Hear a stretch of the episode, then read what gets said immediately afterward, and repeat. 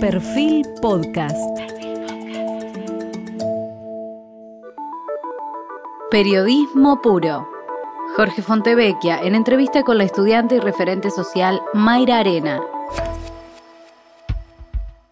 Hoy estamos con Mayra Arena y hubo dos momentos en que la voz de Mayra produjo un potente llamado de atención. La primera vez fue cuando en el año 2018 ella hizo una charla en TED que fue sumamente comentada y se llamó ¿Qué tienen los pobres en la cabeza? Y luego un texto que se hizo viral con los beneficios de ser pobre, que luego ella explicó que en realidad el planteo era inverso al título. Luego, después de la derrota electoral del gobierno el año pasado, fundamentalmente después de las PASO, señaló cómo el oficialismo había adquirido lo que ella llamaba una agenda de clase media, que olvidaba las necesidades de las clases populares y que ese olvido de la agenda pudiera ser llamado un olvido de la agenda tradicionalmente peronista. Cada vez que habla produce reflexiones que son al mismo tiempo sociológicas, económicas y también profundamente éticas. En Instagram, Mayrena se define como enfermera de amor por mi país, laburante, estudiante, soberanía política, independencia económica y justicia social. Pero para muchos sigue siendo la chica de la charla de TED y ella misma se define como pobretóloga. Eh, una especialidad para la que construyó su, podríamos decir, neologismo especial. Lo cierto es que es la protagonista de una historia de superación, eh, de aquella nena que nació en la miseria y que se crió en una villa de la periferia de Bahía Blanca, en Villa Caracol, que fue madre en la preadolescencia de tres hijos que hoy ya ellos mismos son adolescentes, que estudió licenciatura en Ciencias Políticas en la Universidad 3 de Febrero, que trabaja en una consultora privada y que se dedica y dedica su vida a estudiar, a analizar los problemas sociales con una obsesión que es proponer soluciones. Se reivindica como militante del peronismo, pero expone una visión muy crítica de los ideologismos que han abierto una brecha cada vez mayor entre el poder y los ciudadanos, sobre todo los de clase más bajas. Dice que la gente pobre se siente abandonada, define al llamado progresismo como una corriente profundamente individualista que se adjudica una superioridad moral y su tarea se centra fundamentalmente en el conurbano bonaerense y con foco en Fuerte Apache. Es treintañera, es generacionalmente más joven que gran parte de la dirigencia argentina, por eso su mirada crítica permite entender diversos sectores que no están normalmente representados, los pobres, los jóvenes y las mujeres.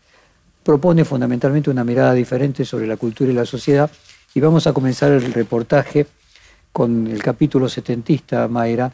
En tu cuenta de Instagram hay una foto en la que se te ve a vos con el dirigente Pablo Ayala, y ahí yo voy a leer textualmente, vos explicás, Pablo es mi amigo.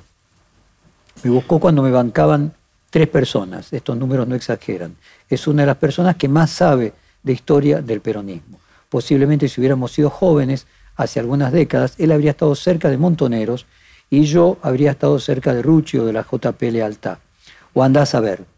Pero me gusta imaginarme esas cosas. Por suerte la vida nos cruzó ahora, donde las pocas diferencias que nos separan, hay muchas más coincidencias. Y ahí en las usinas de intelectuales está la izquierda y la derecha, pero en el medio está nuestro pueblo, que es lo único que importa, me dice Pablo. ¿Podrías compartir con, con la audiencia cómo son esas diferencias internas de uno y otro sector de lo que podría llamar setentista y del peronismo? Bueno, primero gracias por la extensa presentación. Eh, hay varias cosas que me gustaría ir aclarando. Ir aclarando. Vamos a tener tiempo, así que Vamos a tener tiempo. Pero en cuanto a esta pregunta, en realidad me parece que uno cuando revisa la historia o cuando mira la historia le gusta creer que hubiera estado del lado de los que ahora ve como los que tenían razón o de los que piensa que estuvieron más, eh, más acertados. No significa que piense eso necesariamente de Rucci, eh, el gremialista que estuvo junto a Perón hasta que murió, pero sí creo que en mi juventud, en mis días más, más jóvenes, me hubiera sentido atraída por esa anti-intelectualidad, que no la comparto hoy en día, que no la siento hoy en día, pero de alguna manera cuando era joven sí la sentía por mis resentimientos, por estar tan fuera del sistema, por creer que los intelectuales tienen un divorcio de la realidad o que no necesariamente leen la realidad con, la dureza que, eh, la Argentina tiene en todas sus áreas. ¿Y fuiste cambiando de opinión en ese sentido con los años? He cambiado muchísimo de opinión en muchas cosas. Pero respecto de lo intelectual y lo intelectual. Sí, sí. Y de hecho lo que yo hago es una suerte de intelectualidad, aunque no, no, no me interese tener ese cartel. Pero cambió eh, primero y eso te llevó a profundizar intelectualmente o en realidad, dedicarte a lo intelectual te cambió el pensamiento? En realidad en mi adolescencia yo me caigo, digamos, estuve aferrada con las uñas, de, muy chica no iba nunca a la escuela, esto lo he contado hasta el cansancio, teníamos una sola campera. ¿No terminaste la primaria? No terminé la primaria, un día iba mi hermana o dos y un día iba yo porque teníamos una sola campera buena, soy de Bahía Blanca, una de las ciudades más frías del país. Entonces, lo que mm, ocurrió es que cuando tuve que dejar a los 12 años la escuela, me enojé mucho con el sistema y cuando tuve que buscar trabajo a los 14, 15 años, ya habiendo tenido familia, habiendo tenido a mi hijo Joaquín, me enojé todavía más con el sistema porque mis ganas de trabajar, mis ganas de salir adelante, salir a buscar trabajo todos los días no importaban, porque yo era adolescente y los adolescentes necesitados para el sistema prácticamente no existen. Eh, y de alguna manera me sentía más capaz que los que sí habían estudiado. Esa soberbia de cuando uno tiene ciertos sueños que siente que merece más las cosas que otros. Eh, en esa rebeldía es que yo me hubiera sentido atraída por, por una antiintelectualidad y de hecho en ese momento yo no pensaba en estudiar, de hecho renegaba muchísimo del sistema. Cuando pasan un poquito los años, a los 16 consigo un buen trabajo con unos patrones que me meten en la cabeza la idea de estudiar. Y mi amigo... Una, gente grande que vos contaste, eh, que te hacía leer y que vos trabajabas en su casa. Trabajaba varias horas, 12 eh, horas en realidad, y es como que me obligaban a leer, me preguntaban qué pensaba, es como que me tomaban examen todo el tiempo, yo había mentido para entrar a ese trabajo. que era más grande. Que era más grande, que tenía el secundario, pero me faltaban tres materias, una mentira que dije durante muchos años para zafar de lo que es los papeles legales, pero mm, cuando ellos me, me instaban a estudiar siempre me animaban desde el cariño y desde la autoestima, porque también siempre animaban esto de, sos inteligente, vos vas a poder, y creo que una de las cosas que más intento trabajar hoy en día en los adolescentes que me cruzo es la autoestima, porque detrás del resentimiento y detrás de la bronca hacia, hacia el que tiene también puede haber una sensación de, de, no merecerlo, de no poder o de no ser capaz, que se oculta en la soberbia de él, a mí no me importan esas cosas. ¿Reflexionaste en algún momento por qué Néstor y Cristina Kirchner podrían haber adherido a la JP Lealtad en los 70? ¿Encontraste algún punto de contacto entre vos y ellos? Y en el fondo, ¿cuál es tu relación con ellos. Con ellos. A mí creo que la mirada de Néstor Kirchner me parecía, me parece mucho más amigable que la que tomó después Cristina. Quizás, quizás Cristina por ser mujer y por haberse visto traicionada una innumerable cantidad de veces, tomó una forma de dirigencia que ayuda a la organicidad del peronismo, pero lo reduce. Y hablo, por ejemplo, de la organización de la cámpora o de, ese kirchnerismo duro, que en esa dureza y en esa verticalidad extrema eh, encuentra una organicidad, encuentra una fidelidad, encuentra identidad, funcionalidad, pero también encuentra que achica el movimiento y creo que Néstor de alguna manera se las arreglaba para ser más amplios y se las arreglaba para poder sentarse a hablar con gente que no necesariamente pensaba igual en todo y con gente que quizás había tenido diferencias, pero quizás era menos rencoroso, creo yo. No, no los conocía ninguno de los dos, pero sí veo eso en cuanto a la política, en cuanto al armado, en cuanto a las estrategias, y me parece que una de las cosas que, que, le pasaron a Cristina fue que se fue quedando sola, que se fue quedando solo con los ultra leales. Y si te quedas solo con los ultra leales, te quedas solo con tu hijo y un par de personas más. Y la verdad es que eh, lo lamento muchísimo, porque fue una presidente que dio muchas eh, políticas para el pueblo y para el peronismo y, me hubiera gustado que encauce de otra manera. ¿Y qué te generó la renuncia de su hijo como presidente del bloque de, diputados peronistas? Muchísima bronca porque la verdad es que esperaba que el frente estuviera más unido que nunca. De alguna manera creo... literalmente yo dije esto el otro día y me voy a hacer cargo, porque si no queda como que que me hago la boluda. Es como el que hereda una fortuna y como no trabajó para construirla, la despilfarra, porque desconoce el valor de lo que tiene. Hay una frase que dicen las abuelitas que nunca hay que comprarle algo a quien lo hizo, sino a quien lo heredó que no sabe que no sabe lo que vale. conseguir. De alguna manera creo eso de la conducción política, si bien Máximo Kirchner ha tenido eh, muestras de sobra de dialoguismo y dicen que es mucho más dialoguista de lo que se ve afuera y de que en el Congreso trabaja, creo que de alguna manera tiró eh, muchas cosas por la borda con esta decisión. Y de alguna manera el frente queda claramente dividido con alas más claras, más definidas, que ya se sabía en realidad, porque ni siquiera es un juego de policía bueno o policía malo, porque las grietas y las fracturas que existen entre el albertismo y el kirchnerismo duro son reales, el enfrentamiento es real. Entonces, una vez que está acordado el, el- el acuerdo con Es el fondo, sincera, decís vos. Se, se transparenta y se muestra a toda la ¿Y sociedad. eso es bueno? No, no, a mí no me parece bueno. A mí me parece que muestra vulnerabilidad. Pero ellos quizás saben mucho más que yo. Muy probablemente saben más que yo. Cuando vos planteabas la diferencia entre Néstor y Cristina Kirchner, ¿hay alguna relación en eso que vos planteabas con, con tu amigo Pablo Ayala entre los que estaban en el PJ Lealtad y con Rucci y los que estaban con Montoneros?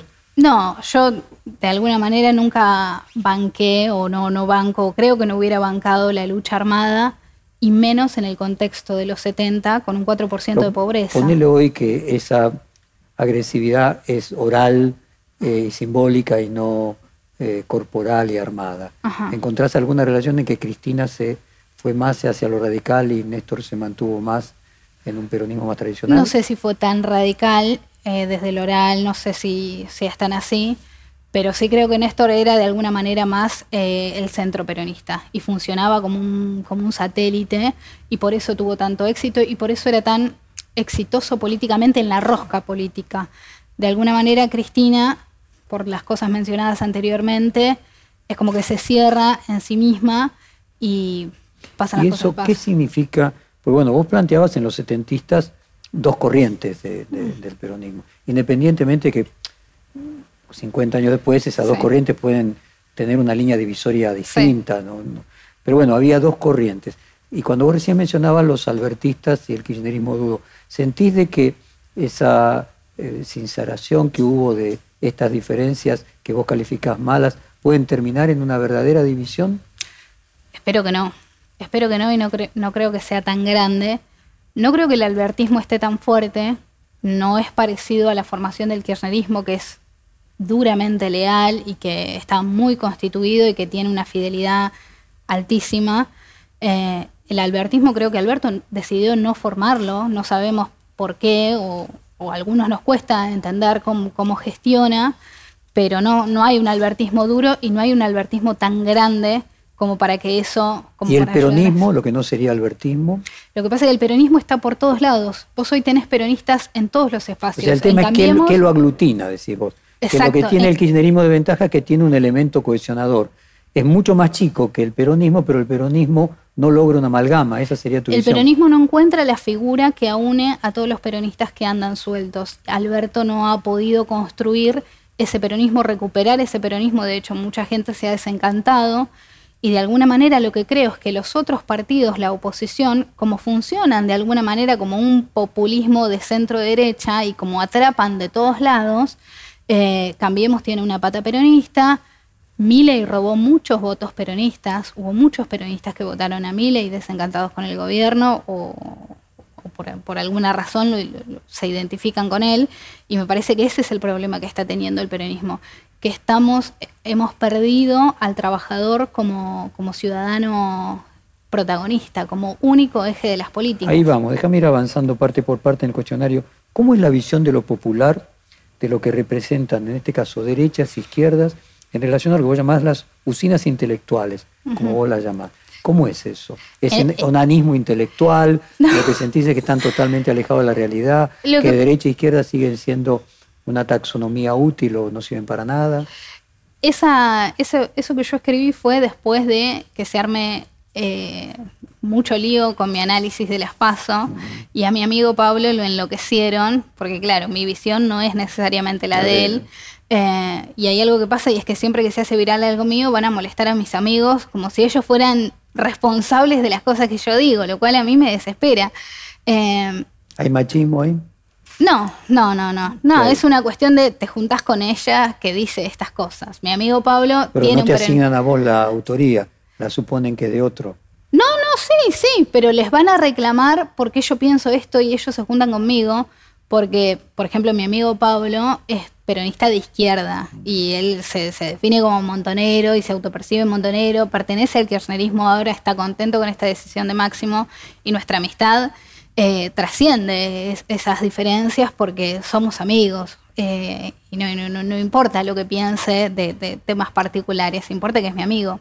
Lo que, mm, lo que intentaba decir, eh, me, me fui un poco de tema, De las usinas intelectuales. de las unas intelectuales es que en ese análisis en particular, yo hablaba mucho de la ideología de la no ideología, del tipo que no tiene ganas de votar por eh, una educación política, una formación política, y sino que vota por afinidad o por emociones. Los argentinos de todas las clases sociales son mucho más emocionales de lo que creemos, de lo que queremos creer. Asociamos la, la emocionalidad a los sectores pobres, pero en realidad creo que se encuentra en todos lados. Recién ahora se me están pasando los nervios, así que recién ahora voy a empezar a hablar de corrido. Eh, entonces, en esa, en esa ideología de la no ideología, lo que la política debe hacer es tomar decisiones que mejoren la vida de la gente. Porque muchas veces lo que ocurre es que cuando se pierde una elección o cuando se mide bajo o cuando una política no tiene el éxito que se esperaba, desde la militancia, donde yo estoy todo el tiempo, se sale a decir, bueno, hay que educar a la gente, hay que convencer a la gente. Y en realidad yo soy más de creer, hay que mejorar la vida de la gente. Hay que solucionarle, hay que arreglarle el asfalto, hay que arreglarle la escuela, hay que ponerle un hospital que funcione y dejarlo que ande. Entonces, ahí venía esa, esa de los intelectuales, bueno, podemos debatir si hace falta educar a la gente con una reforma judicial, con la ley de medios, con lo que sea que la militancia considere que es clave para tener una ciudadanía de calidad, una ciudadanía más nacionalista, más peronista o más de lo que sea. La verdad es que yo no creo eso. Yo creo que la política tiene que gestionar, mejorar la vida de las personas, solucionarle los problemas y la, identificación va a surgir sola. Uno de los fundadores de Poliarquía, el sociólogo Eduardo Fidanza, que es parte de la Academia de Periodismo, siempre nos hace reír porque dice que en sus estudios en el conurbano eh, hubo una señora que le graficó de una manera muy aguda lo que podía ser trasladable a la política. Ella le dijo, mire, yo estoy cansado de los hombres que me hablan de amor. Yo quiero uno que venga y me arregle el techo. Y que él lo coloca Bueno, como una traslación a la- mire, al candidato que Me vea la señora, vecina mía sería. Coincide con eso. Coincido totalmente. Creo que la política tiene que hacer eso. Después, obviamente, nosotros como militantes uno tiene convicciones, uno las transmite, uno busca que la gente se identifique, uno busca que la gente... O sea, finalmente por los resultados. La- el, el árbol se mide por los frutos, por los resultados que produce. totalmente, totalmente. En otros reportajes de esta serie eh, hablaron de una batalla cultural contra la superioridad moral de las izquierdas. Fuimos entrevistando a distintos filósofos que nos dicen que la rebeldía está en la Sí. derecha, que la izquierda se puso melancólica. Y vos también hablaste, de- y, y también nos planteaban la idea de que la izquierda se había quedado con un sentimiento de superioridad moral. Vos también hablaste de sentimiento de superioridad. Esa superioridad moral de las izquierdas es en cierta medida de clase media que no alcanza a entender la cuestión de la pobreza. No sé, en cuanto a lo que dijiste al principio de que mm, cuando me presentaste, lo puedo tutear, ¿no? Claro. sí. Este, que mm, el gobierno descuidó lo popular y se ocupa de la clase media. No, ojalá se ocupara de la clase media también, pero no, no, no, Discurso no de creo clase eso. media, creo que usted dicho. Discurso de clase media. Ay, esa es la clave. Los discursos de clase media que dejan afuera o que no incluyen a los trabajadores del sector más popular, del sector más pobre. Eso lo quería aclarar porque en realidad prácticamente no hay políticas para la clase media. En realidad está completamente desatendida la clase media y para mí el clase media, el monotributista, ese es el sujeto que tiene que ser el próximo protagonista del peronismo y de la política que quiera ser exitosa, porque los pobres vienen siendo, desde lo discursivo, desde algunas políticas incluso, los niños mimados de la política. Sobre todo los pobres que tienen una buena relación con el Estado, los pobres que son segunda o tercera generación de pobres y que se desenvuelven bien en la pobreza. No es lo mismo el empobrecido, El empobrecido no sabe vivir en la pobreza, no tiene buena relación con el Estado, no quiere tenerla tampoco porque no es parte de su cultura y no encuentra en la política una solución, la busca en el sector privado. Eh, eso lo quería dejar en claro porque es muy distinto de pensar, bueno, hay políticas solo para la clase media, a decir, hay discurso solo para la clase media. Perdón, eh, que quería aclarar eso. En ese sentido, si uno tuviera que hacer un corte ideológico, yo antes te había preguntado si derecha e izquierda mm. taxonómicamente significaban algo. ¿Los pobres son mayoritariamente de izquierda, de derecha? ¿Hay una posibilidad de encasillarlos ideológicamente? Hay estudios que dicen que en la pobreza se es más rigorista eh, y que hay más tendencia a la derecha. De hecho, hay muchos chistes en cuanto a mi persona de yo a Mayra Arena no le creí que era pobre hasta que vi lo facha que es, lo cual me parece fascinante, eh, porque bueno, a mí en el peronismo obviamente se me ubica eh, en una posición eh, corrida, pero me parece genial ese chiste, amo los chistes que, que, me bardean, amo que me bardeen con sentido del humor, y me parece que habla de lo que se espera de las clases bajas, ¿no? que sean más bien de derecha, más bien rigoristas, más bien eh, con un discurso de mano dura muchas veces incluso. No creo que sea totalmente así, no creo que sea completamente mayoritario, sino las derechas sacarían el 100% de los votos en los barrios pobres y eso no ocurre. Sí creo que hay discursos que es más común escucharlos en personas progresistas o, con un nivel de, instrucción determinado y creo que hay discursos que son más de lo popular. De lo popular lo que se simplifica muchas veces se asocia al peronismo o a la derecha. Es menos frecuente la izquierda, o esa es mi audición. En esta misma serie de reportajes también los coeditores de la revista Panamá hablaron de, te digo textualmente, fracking social dentro del kirchnerismo, que la base social que nació en 2001 empieza a romperse y ese proyecto de los sectores más pobres de la población empieza a dirigirse hacia otras propuestas, tan disímiles como la izquierda del FIT, que salió tercera en Jujuy, o los libertarios como Javier Milei. ¿Coincidís que se está dando este proceso de fragmentación de lo que era tradicionalmente la base peronista? Sí, sí, coincido en que se está perdiendo mucho caudal de votos, se está perdiendo la lealtad más dura eh, y la gente emigra, la gente emigra donde se sienta representada. Nos, digamos, hay lealtades muy fuertes, hay lealtades que permanecen pese a que pase cualquier cosa, pero hay gente que no, que busca una respuesta hoy, que busca un discurso hoy, que busca una palabra hoy, y creo que es muy importante atender esos sectores. Eh, de alguna manera, ya que yo metí al monotributista o al clase media baja, clase un cuarto te diría, hay algo fascinante que ocurre en ese sector y es que los que fueron empleados durante mucho tiempo y se cayeron del sistema con la pandemia o después del 2018 de la crisis económica con el macrismo, claro, tuvieron que hacerse cuentapropistas, no les quedó otra. Entonces son emprendedores obligados. Como tuvieron que hacerse cuentapropistas, ahora son monotributistas, entonces tienen que pagar las cargas sociales mensuales del monotributo y no lo pueden llegar a comprender. Y esto me parece fascinante porque en ese nudo, en ese sector, creo que hay un caldo de cultivo ideal para el populismo de derecha. Porque ¿qué pasa? Ese sujeto que siempre pagó cargas sociales, pero las pagaba su empleador, entonces él era... O, la pagaba sin darse cuenta. La pagaba sin darse cuenta porque la pagaba su empleador, eh, o se hacía cargo su empleador del pago y él la pagaba con su fuerza de trabajo ahora tiene que pagar literalmente, tiene que pagar eh, de su trabajo, separar la plata y pagarlo él. No comprende eso, lo toma como tener que pagar por trabajar. Y como lo toma como tener que pagar por trabajar, le parece ridículo. Y como ese mismo sujeto lo que recibe del Estado, seguridad, educación, salud, viene en un estado de muy mala calidad, porque se viene prestando esos servicios que presta el Estado, vienen siendo de muy baja calidad, entonces, ese sujeto siente que el Estado es su enemigo. Y ahí... cala el discurso de Milei. Y ahí cala el discurso liberal, no peronista, de Milei o de cualquier sector que ponga al Estado como protagonista. Y esto es algo que lo remarco muchísimo en mi sector porque se peca, para mí, en mi opinión, de poner al Estado como centro cuando encima el Estado está funcionando muy mal. Entonces pones en el centro a un sujeto que no te está dando resultados y que no te está dando respuestas. Al contrario, esos sujetos ven al Estado como su enemigo, como el que les cobra todos los meses para tener el derecho a trabajar y a facturar y como el que encima no les devuelve nada de calidad. Y ahí nace, eh, ahí emigran a estos sectores. Ahora fíjate, hablábamos antes de la izquierda y de mi ley, o sea, dos extremos. Uno podría decir que los libertarios, eh, en su origen, eh, tienen un componente que podría uno acercarlo eh, a posiciones de extrema eh, muy marcadas. ¿Encontrás que hay un punto en común, digamos, entre el anarquismo y los libertarios? Entre la extrema izquierda. Es como el anarcocapitalismo, eh, de alguna manera quizás lo haya.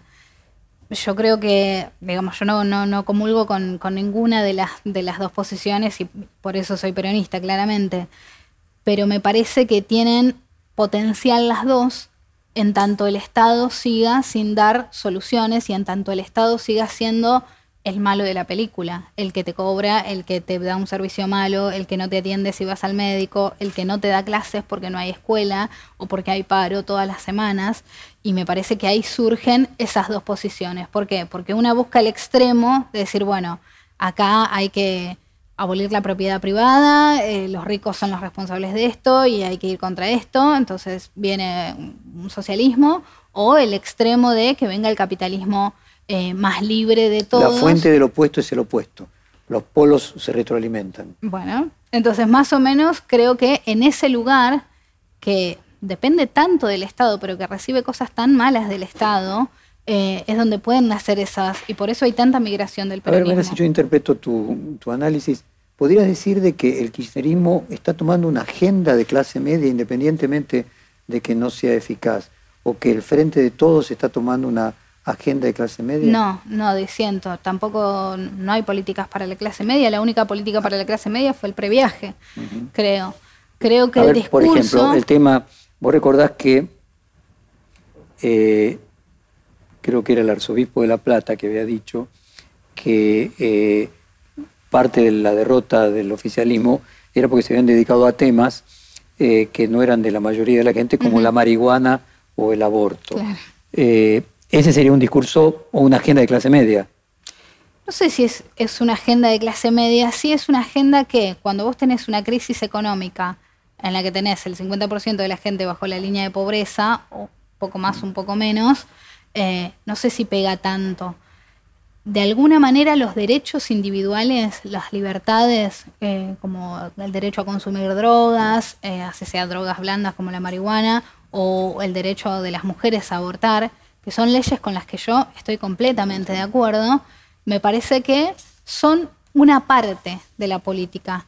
La política central para mí es la puja de un modelo económico contra otro modelo económico. Digamos, el modelo que eh, deja a los trabajadores a, la buena de Dios o a su suerte y el modelo que se preocupa porque los trabajadores tengan ingresos que garanticen una calidad de vida, que ser trabajador sea sinónimo de tener una calidad de vida, llegar a fin de mes, poder salir a comer un par de veces por mes, irte de vacaciones a fin de año, lo mínimo que para mí debería tener un trabajador. Para mí esa es la agenda de la política. Que era la agenda del peronismo.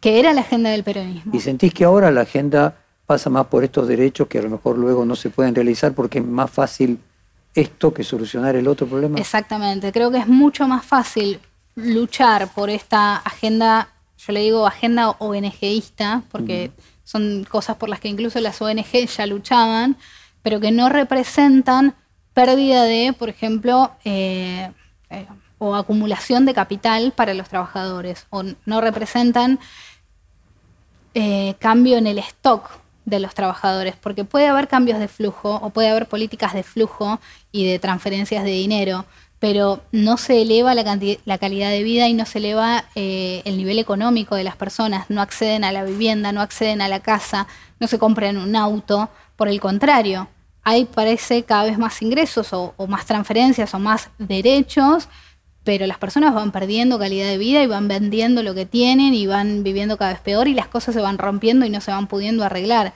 Entonces, para mí esa es la verdadera agenda que importa y lo que verdaderamente cambia la vida de las personas. En esta crisis, vos mencionabas eh, la pandemia y previamente los dos años de evaluaciones de Macri.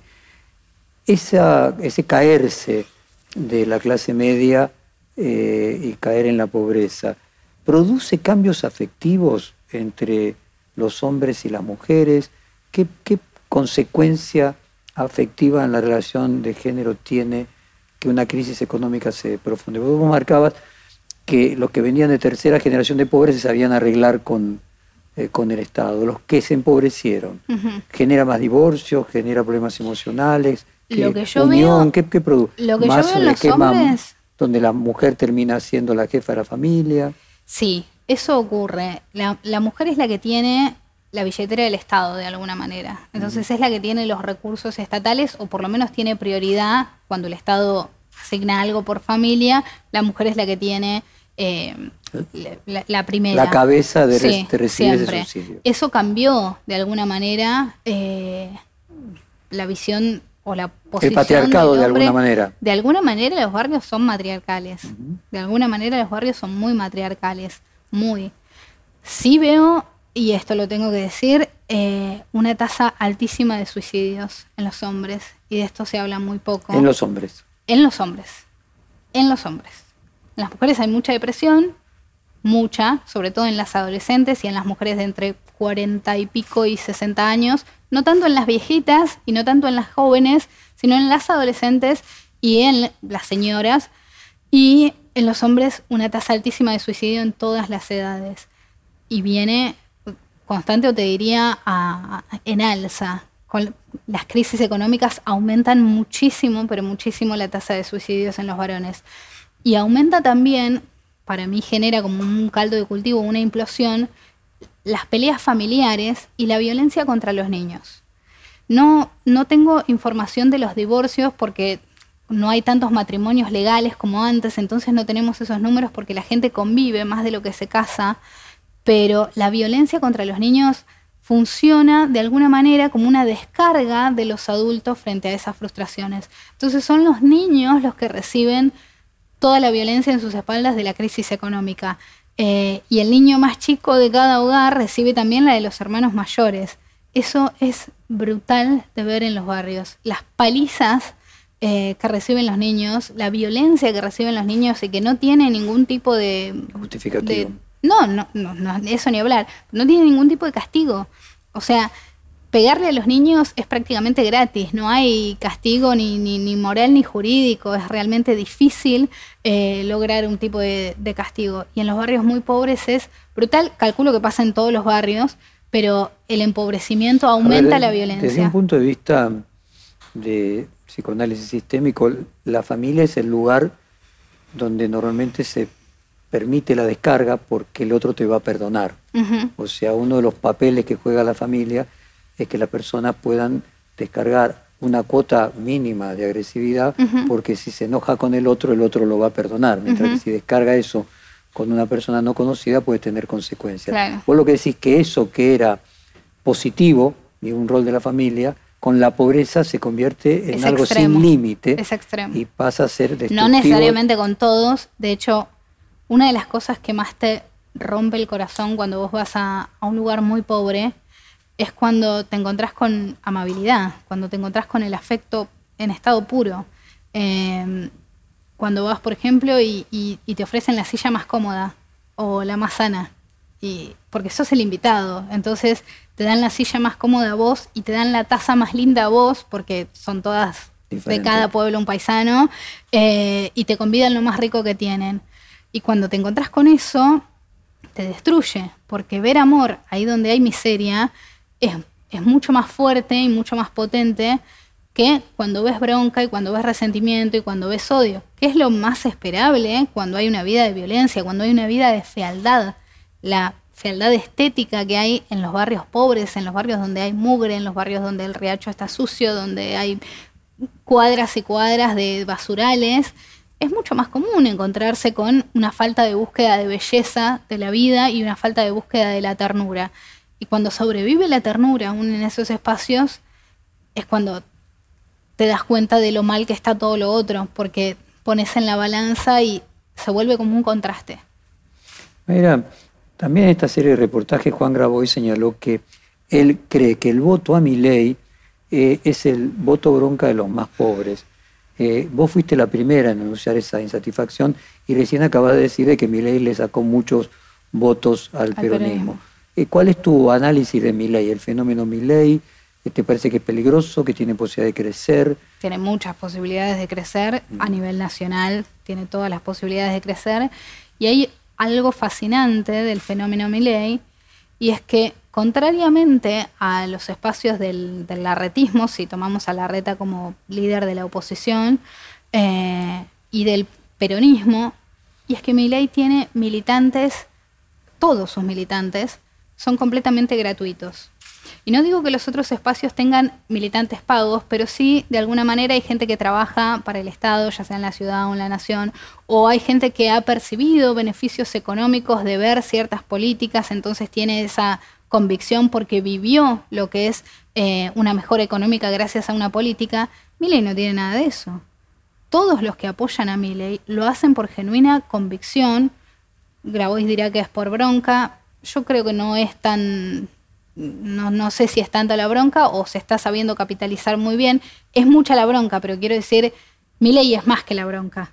No hay que bajarle el precio, hay que mirarlo con mucha atención, porque tenés militantes gratuitos, tenés miles de militantes en todo el país, siendo que sos de la capital federal, algo que le juega en contra, porque Argentina viene con gobiernos nacionales porteños o, o filoporteños del AMBA desde hace mucho y, el país está muy cansado de eso y que Milei tenga éxito, pese a que es porteño, me parece que habla de todas las cosas que reúne y que hace que la gente lo mire con cariño. Entonces hay que prestarle muchísima atención, creo que puede crecer muchísimo, sobre todo si lo agarra alguien serio y lo educa para la política, porque tiene un discurso muchas veces muy infantil. Eh, y sobre todas las cosas, donde más, más débil está por lejos, es en el género femenino. No tiene eh, adeptos femeninos, eh, por lo menos en cantidad. En el género femenino está muy mal. En este tema que vos decías antes, que te decían que recién creyeron que fuiste pobre porque tenías un discurso facho y que hay una asociación rigorista con la pobreza. Eh, el discurso de mano dura de Bernie y de Patricia Bullrich abreva en esa, en esa necesidad de los sectores más bajos ¿Por qué Bernie tiene un discurso de mano dura? No sé, te pregunto si lo ves asociado a alguna posición no sé si tiene Un, discurso de mano dura. Creo que tiene un discurso, o, quizás yo soy mano dura y por ende no lo veo como mano dura. Eh, eh, la palabra me, retracto de mano dura, si querés. Digo, un discurso que dentro del kirchnerismo eh, por momentos tiene punto de contacto con el de Patricia Bullrich, si vos querés más rigorista. A mí, a mí sí, en eso coincido totalmente. Eh, a mí me parece que en el lugar de policía, poner a alguien que hace de policía, eh, por lo menos es lo, mínimo que, corresponde. Sí, por lo menos es lo que corresponde. Eh, o sea que lo que decís que poner una antropóloga al frente del Ministerio de Seguridad era inadecuado. Si tuviéramos una tasa de criminalidad muy baja, donde, si fuéramos Dinamarca, ¿te parecería bien? Ah, no, yo no quiero ser Dinamarca jamás, yo quiero ser Argentina. Y si fuéramos Argentina con una tasa de criminalidad baja. La de Dinamarca. Eh, quizás sí, una persona que viene de humanidades podría tener una visión largo placista de cómo bajar la, criminalidad y mejorar la seguridad de las personas. Con las tasas de, de, criminalidad que tenemos en la provincia de Buenos Aires hay tres muertos por día, uno de ellos mujer, todos los días tenemos como mínimo eso, o 2.7, 2.9, más o menos es ese número. Eh, además de los robos, además de los robos piraña, además de que los que salen a robar son cada vez más jóvenes, más pequeños físicamente. Esto también me costó muy caro y ya lo he mencionado, pero lo, tengo que repetir. Eh, me parece que hay que prestarle atención a la criminalidad, sobre todas las cosas porque empeora la calidad de vida de los trabajadores. Cuando decís más pequeño físicamente, te estás refiriendo a un problema de qué orden?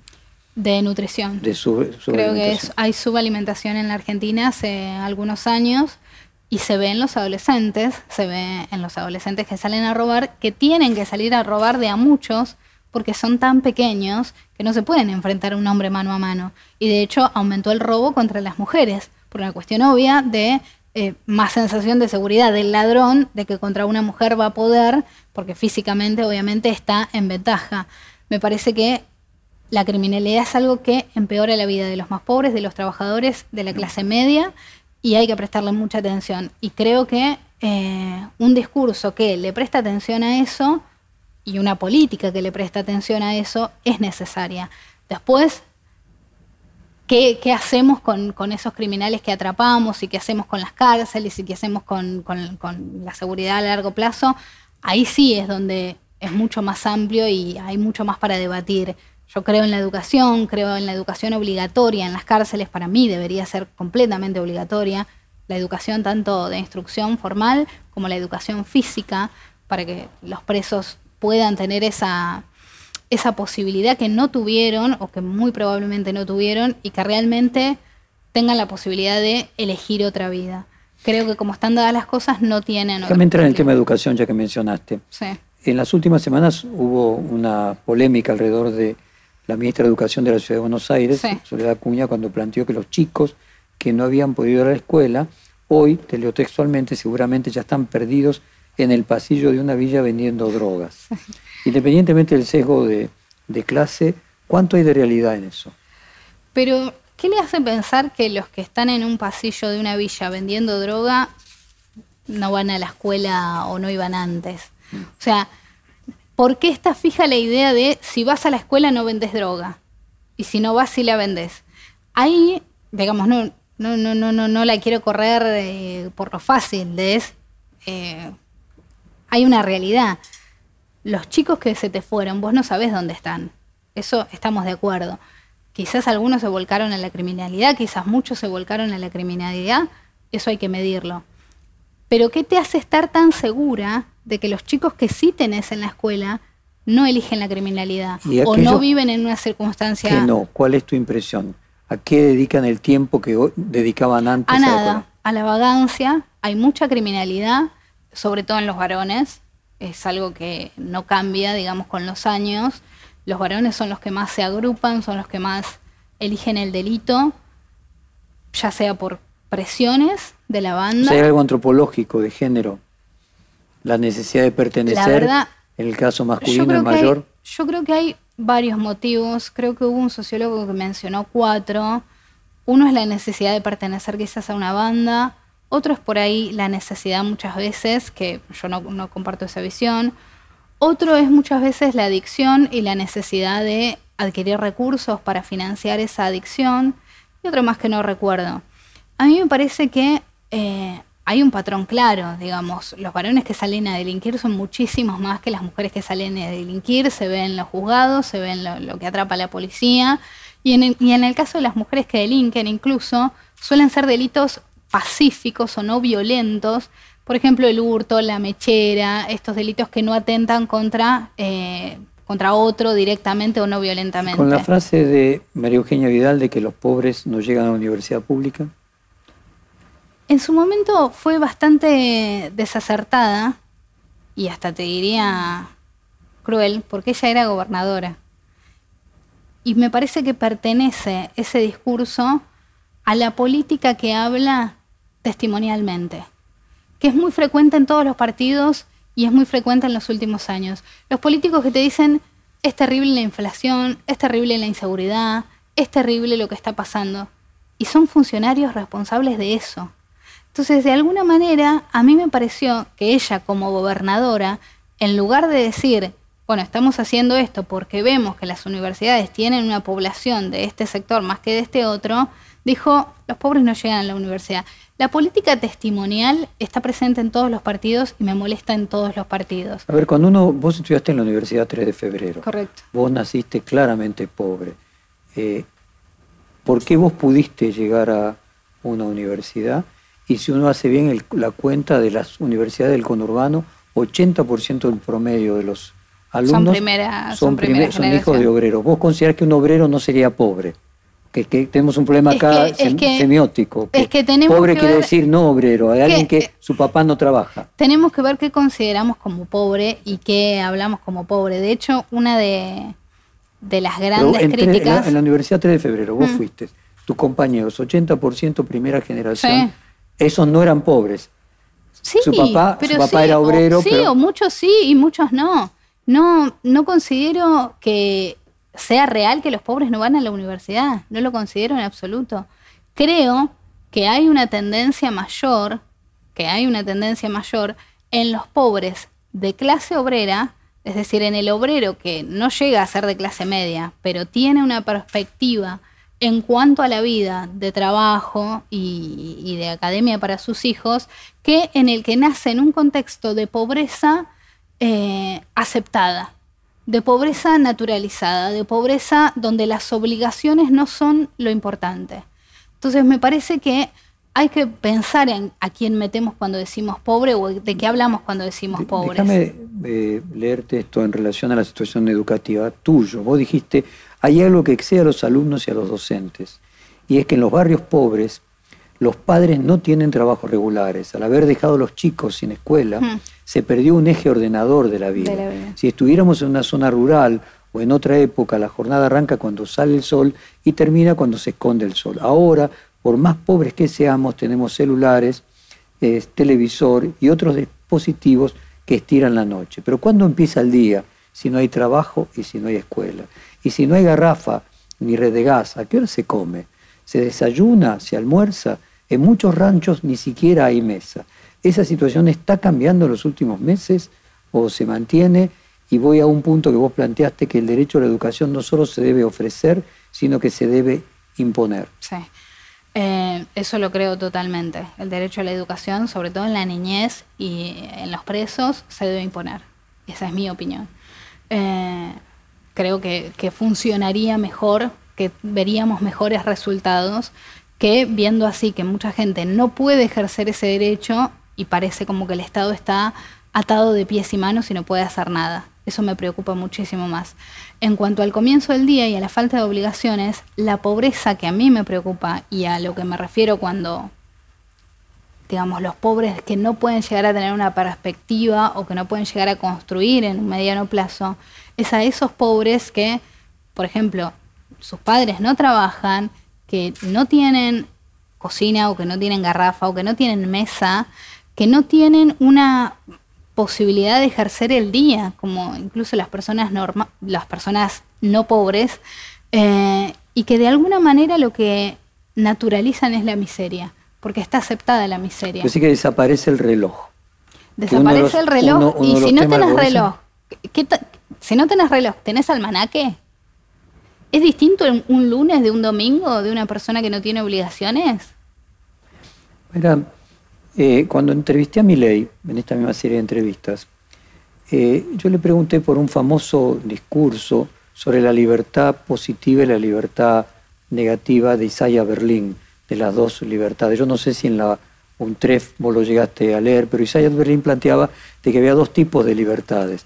Una libertad era la que no me prohíban hacer algo, eh, ¿no? que venga un Estado, un dictador, eh, y me impida hacer tal la censura, me impida hacer tal cosa. Y otra la libertad positiva, que se me creen las posibilidades, porque para tener libertades tiene que haber Estado. Por ejemplo, para poder ser libre de caminar tendría que haber policía que mm. me permita estar libre por la calle y a salvo de vándalos en un estado primitivo. Cuando yo le entrevistaba a Mila y le planteaba que en líneas generales la crítica que se hace a los libertarios es que están solo preocupados de las libertades negativas, que nadie me prohíba, puede yo hacer lo que quiera, pero no están preocupados de, las positivas, que es que haya un Estado, una sociedad que cree la posibilidad de que vos tengas esa libertad. Por ejemplo, eh, la posibilidad de educarte, que no necesariamente depende de tu sola voluntad. Vos en estas dos libertades, ¿podría decir que vos pones más énfasis en las libertades positivas? en determinado momento no tenés problema de que haya un Estado que prohíba que los hijos no vayan al colegio. ¿Cómo, cómo? Que en un determinado momento el Estado prohíba que los padres puedan decidir no mandar a sus chicos al colegio. Cuando vos decís hay que imponerla, ¿cómo se impondría? Tenés hijos, los mandas a la escuela. Y es, completamente obligatorio. que no los mandan a la escuela, y de lo contrario, consecuencias jurídicas. No, no se puede. De alguna manera no podés permitir que la pobreza sea un justificatorio de la violación de los derechos de los padre Sería contradictoria con la libertad del hijo. Exacto, pero creo que los derechos de los niños están por encima. Mi, vieja no nos mandaba al colegio, por ejemplo. No nos mandaba, o íbamos cuando queríamos. Era, éramos libres. Y nosotros íbamos porque nos gustaba ir. O sea, en realidad parecías libres. Er, éramos libres, y de hecho yo miraba a los otros niños y a mí me parecían como esclavos. Yo era libre, de alguna manera, más allá de que... Pero cuando vamos al fondo de la libertad positiva y la negativa, finalmente en ese caso era mucho más importante tener la libertad positiva de ir al colegio que la negativa de no ir. Absolutamente. El tema del, del pobrismo, que era su especialidad en el neologismo, eh, que también fue tomado peyorativamente, ¿no? O sea, eh, Miguel Ángel Pichetto, por ejemplo, califica al kirchnerismo como una ideología pobrista. ¿Cómo interpretás vos el uso peyorativo del término? Tiene que ser peyorativo. La pobreza no puede ser protagonista de la política a menos que la estés poniendo como protagonista para... vos, te perdón, como pobróloga, ¿era? Pobretóloga. Lo dije una vez en chiste y, lamentablemente quedó registrado. Eh, porque lo que me interesa es analizar la pobreza. las cosas que vos decís? No sé, me llama la atención eso también. Me llama mucho la atención. Porque de alguna manera cuando se viraliza la charla TED, pasa muchas veces que algo se viraliza y hay un... Sí, sí, no fue un hecho aislado. Unos 15 minutos de, de, entrevistas a esa persona y luego pasa. Pero no sé por qué me prestan atención. Seguramente había un lugar vacante de, de persona que hable de la pobreza habiéndola vivido. Digamos, no hay, no es muy frecuente. Y superado. Sí, gracias. Sí, y, gracias a, las oportunidades. Sin oportunidades no hubiera sido posible. personas que trabajan con la pobreza. Mm. ¿Cuál es tu opinión de Milagro Sala?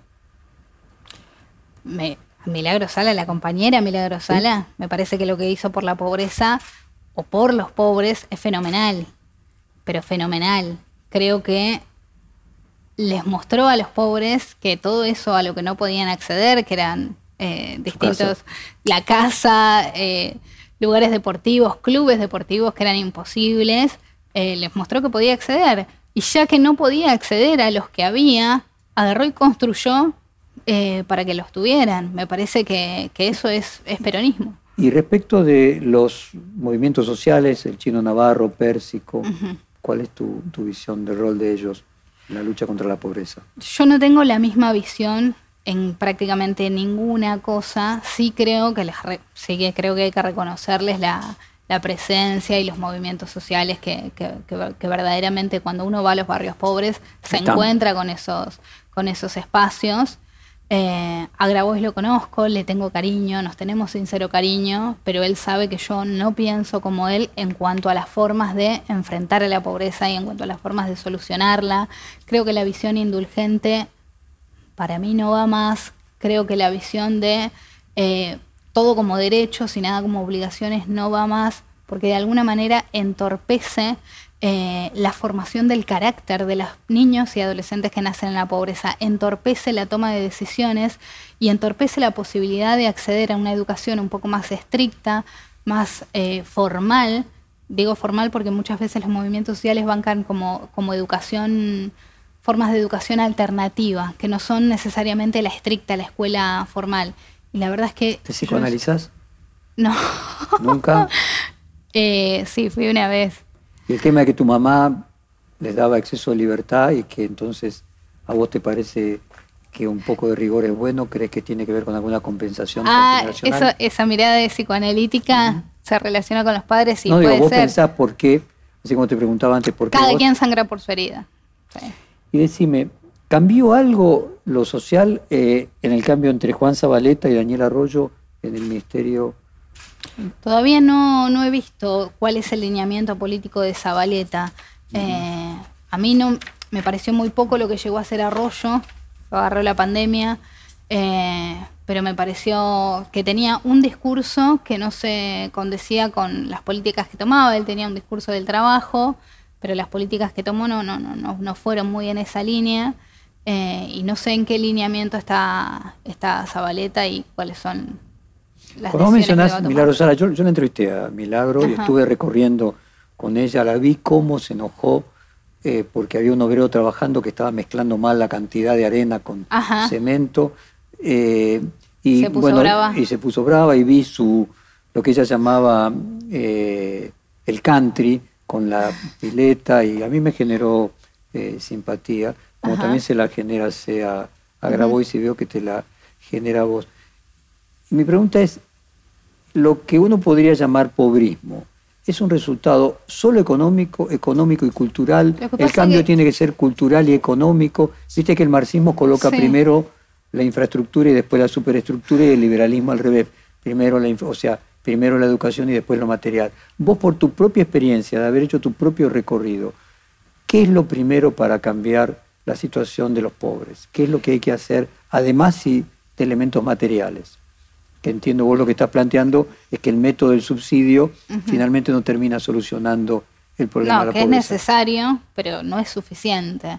Y que de alguna Pero si no manera. entiendo mal, pasado cierto punto, a mí me parece que se tiene que convierte en parte del problema. Tiene que haber una fecha de. naturalizar la pobreza. Sí, tiene que haber una fecha de egreso, ¿no? De la contención social. Creo que hay espacios que siempre van a necesitar eh, la contención social, qué sé yo, las personas con una discapacidad del 100%. Por ejemplo, en mi primer reportaje largo con Grabo, esa discusión es si tu, tu tarea tiene que desaparecer en el futuro. Exacto. O sea, el éxito de la sociedad es que vos no seas necesario. Bueno, ese es uno de mis grandes problemas con eh, lo que es los movimientos sociales, que funcionan de alguna manera como sindicatos de pobres y cuando uno tiene un sindicato, lo que más quiere es tener cada vez más afiliados.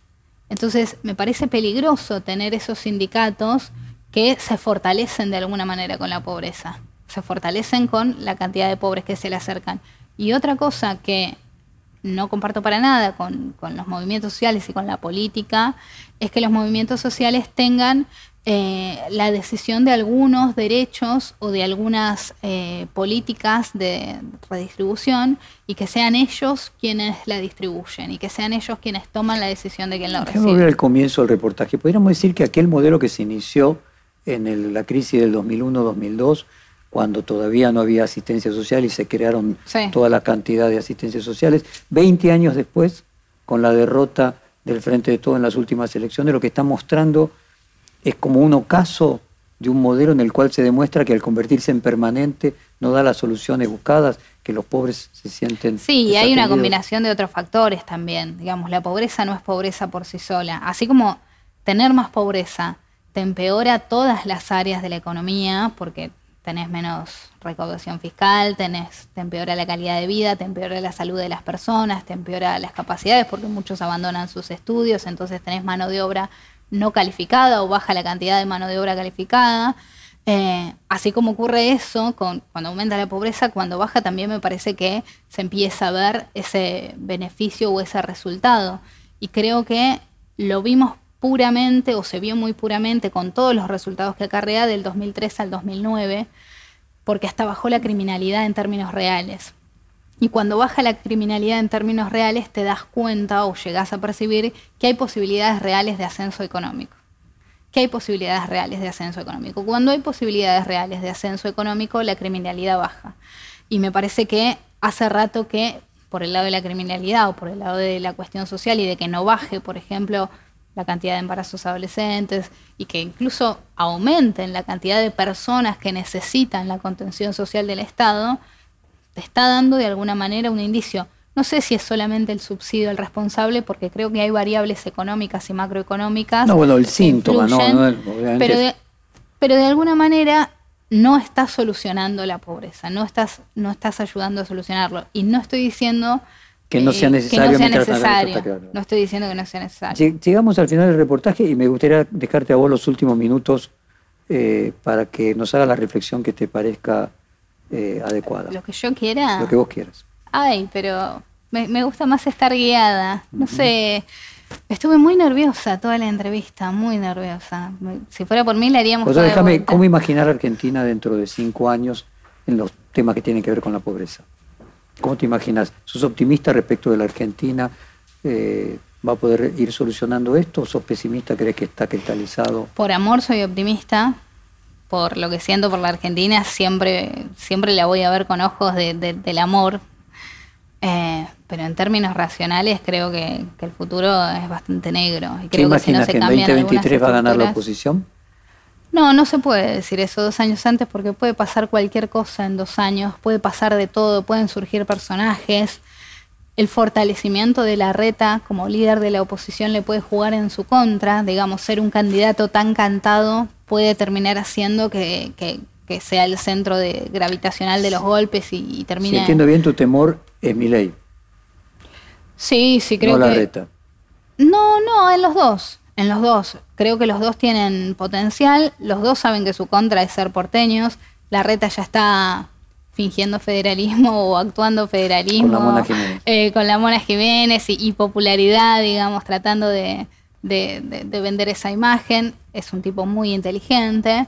Milley es un poco más impulsivo, pero si lo agarra alguien inteligente y, y- y maduro, lo puede llegar a Y ser. por último, mencionaste a la palabra albertismo. ¿Crees que finalmente el candidato que va a representar al frente de todos, si no se divide, es Alberto Fernández o imaginás algún otro? No, creo que va a surgir otro y a mí me gustaría que sea alguien del interior. Me gustaría ¿Y que sea alguno de los y- y gobernadores. No, no, pero me, me parece que sería bueno una cara nueva.